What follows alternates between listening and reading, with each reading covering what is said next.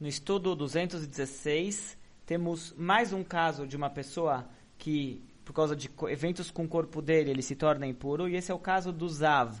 Zav é um homem que ele tem uma emissão seminal de sêmen, porém, é, essa emissão não é normal, é sem prazer, é sem, muitas vezes sem ereção também, e até o, a, a, o tipo da, do sêmen ele é diferente. Então, nesse caso, é, que o homem tem esse corrimento, ele é meio descontrolado, ele se torna um zav.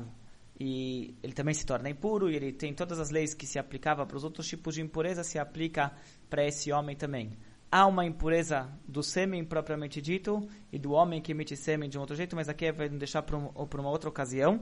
É, o Dhamma traz aqui como uma missão separada. Hoje está falando de uma emissão seminal que ela é doentia, uma emissão que não é normal e ele é usav e tem todas as leis de, da impureza, como ele causa impureza, em que, que é suscetível à impureza dele e como ele deve se purificar.